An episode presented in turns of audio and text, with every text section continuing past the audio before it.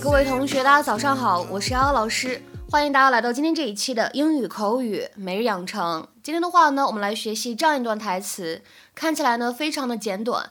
那么这里呢是一段对话。I think you look Save it. beautiful. I think you look beautiful. Save it. I think you look beautiful. Save it.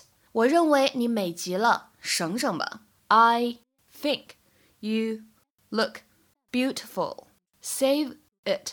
整段台词当中的这个发音技巧呢，我们关注两点。首先，第一个，当 look 和 beautiful 出现在一起的时候呢，可以有一个完全失去爆破，look beautiful，look beautiful。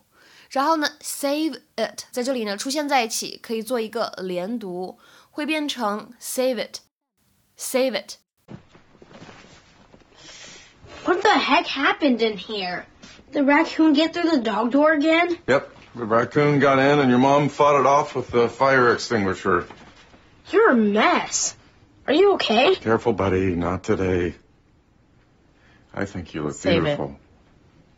One time I forgot to get Gloria a birthday present, and I paid for it. Another time I remembered, but she didn't like the gift. I paid for that. So you'd think when I remember to buy her a gift, and she loves it, I wouldn't have to pay for it, right? 今天节目当中呢，我们就来讲一下怎么样使用 save it。在英语当中，save 这个单词呢，它本身就有节约、节省这样的意思。那么 save it 在口语当中呢，经常用来指省省吧，得了吧，你别说了，有一种非常不耐烦的语气。那么经常呢用于祈使句。我们来看一下它的英文解释：Stop talking because what is going to be said is not needed or wanted. It is often used as an imperative, especially when annoyed. 下面呢，我们来看一些例子。首先呢，第一句话，You can save it because I don't believe a word you are saying. 你可别白费口舌了，你说的话我一个字儿都不信。You can save it because I don't believe a word you are saying. 再比如说第二个例子，I've heard enough, save it. 我听够了，你别说了。I've heard enough, save it. 再比如说看这样一个例子 ，Save it, Sam. I'm in big trouble now. 别说了，Sam，我现在呢遇上大麻烦了。Save it, Sam. I'm in big trouble now. 那么再来看一下最后这样一个例子，是一个对话。I swear it wasn't me. Save it. The security camera caught you red-handed.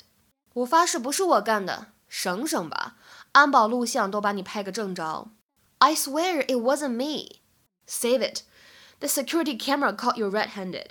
那么有的时候呢，结合口语当中上下文的语境，这个 save it，它呢也可以理解成为 tell me later，就是之后再告诉我这样一个含义。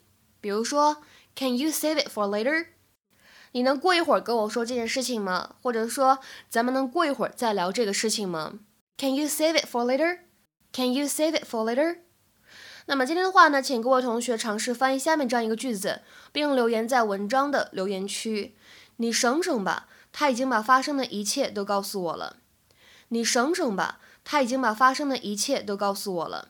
那么这样一个句子应该如何使用我们刚才讲过的 save it 来造句呢？期待各位同学的踊跃发言。我们今天节目呢就先讲到这里。